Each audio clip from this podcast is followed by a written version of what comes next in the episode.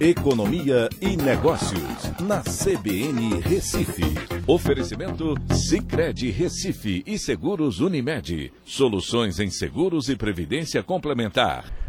Olá, amigos, tudo bem? No podcast de hoje eu vou falar sobre as PPPs, as parcerias público-privadas, avançaram consideravelmente em 2021, com destaque para saneamento e iluminação pública.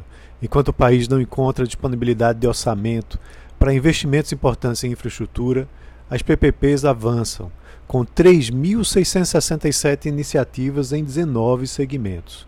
Os principais destaques em PPPs são saneamento, né, com 474 projetos desde a aprovação do novo marco do saneamento básico, seguido por iluminação pública, com 461 projetos.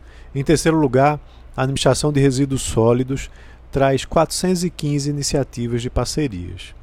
Em 2022, as PPPs de iluminação pública devem atrair mais de 1,8 bilhão de reais em investimentos privados em 35 projetos, o maior valor desde 2014, quando a gestão da administração dos parques de iluminação pública passou das distribuidoras para os municípios, sem recursos né, que é, não tem recursos para investir. Mal tem dinheiro, na realidade, para pagar sua folha. Os investimentos eles são viabilizados pela contribuição de serviço de iluminação pública, a COSIP, que é cobrada na conta de energia e que é garantida constitucionalmente, representando um fluxo de caixa de baixo risco para os investidores.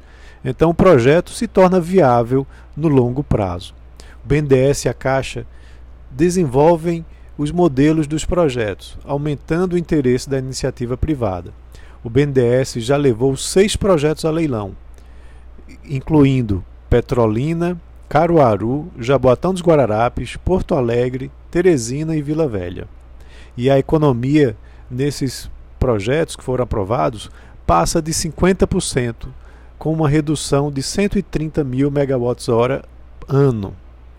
As iniciativas têm partido geralmente de cidades de médio porte, nas regiões do Nordeste e Sudeste, mas pode aumentar ainda mais, já que traz ganhos além da redução de custos, a valorização do patrimônio público, melhorias no comércio e na segurança pública e melhor governança né, na administração dessa parte da iluminação pública. Um passo adiante pode ser tomado também na implantação de cidades inteligentes, através das PPPs. O conceito ele vem avançando, mas a tecnologia já existe e tem se tornado cada vez mais acessível. Os mesmos postes de iluminação pública poderão fazer controle de trânsito, segurança pública e outros serviços né, voltados para a cidade, né, para o município e para o público. Então é isso. Um abraço a todos e até a próxima.